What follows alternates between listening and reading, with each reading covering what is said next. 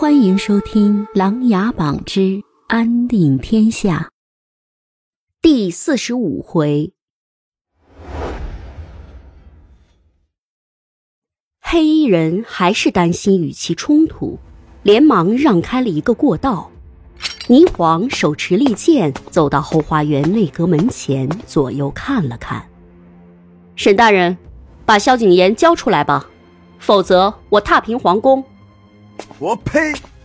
皇上对你们穆家恩重如山，你们却毒害皇上，现在又起兵造反。只要有我在，你们休想！沈大人愤怒的说道：“我们只是和萧景琰的恩怨，你们这些大臣，我们是不会伤害的。还请大人把门打开，让我带走萧景琰。”休想！蔡权也大声喊道。穆霓凰，你不要忘了，现在这群黑衣人也要皇上，你们先看看怎么解决吧。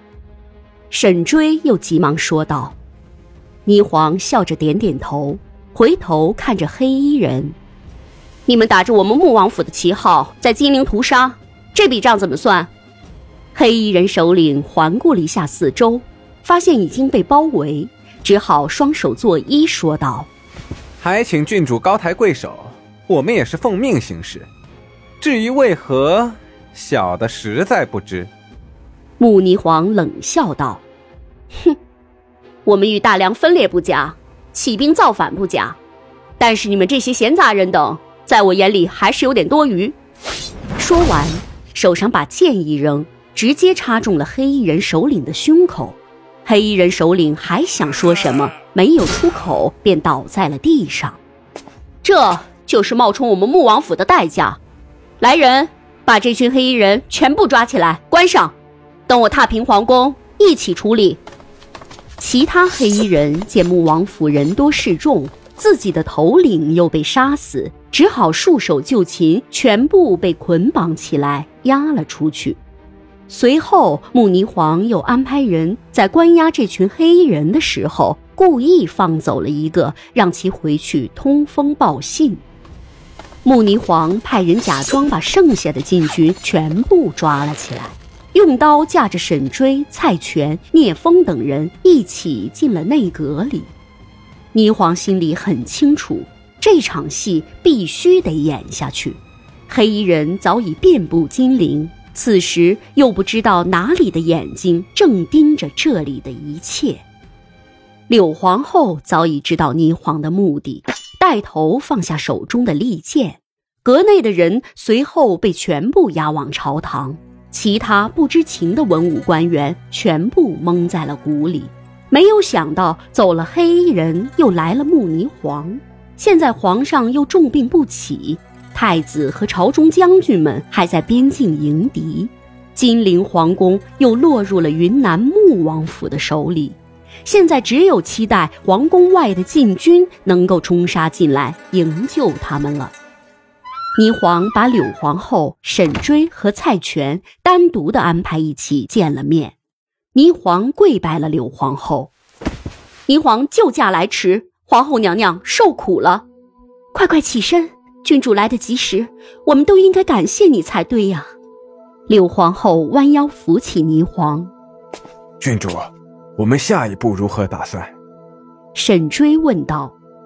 皇后娘娘、沈大人、蔡大人，目前黑衣人真正的主人还未出现，北燕、南楚、北魏大虞，估计很快就知道金陵内乱的事情，然后会一起起兵进犯。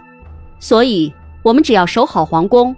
等待这个幕后元凶的出现，稍后还请皇后娘娘安排人与宫外的禁军取得联系，让他们假装围困我们。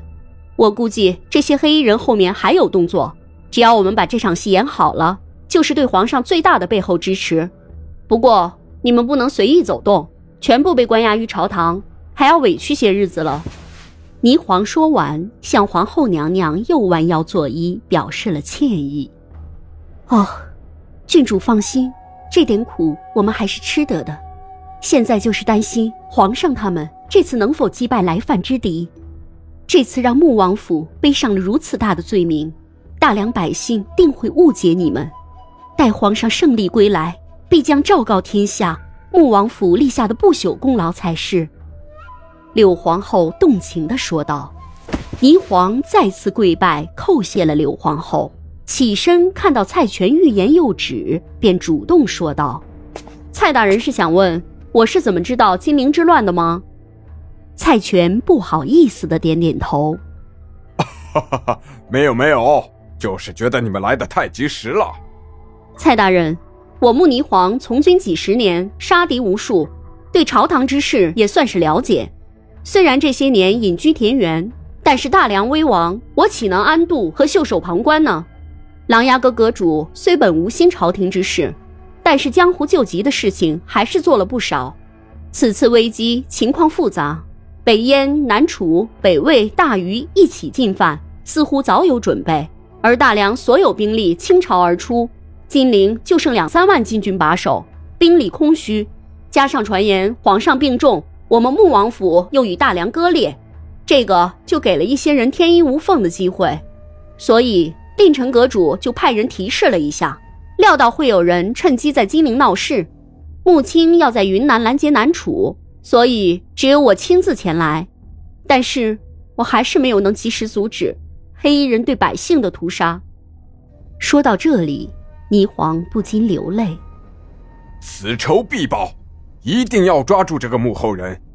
蔡全恶狠狠地说道：“时间不早了，只有委屈皇后娘娘到朝堂，我还要安排人到皇上的寝宫做些准备。”霓凰叩拜了柳皇后，让人把他们送了过去，自己急匆匆地向萧景琰的寝宫走去。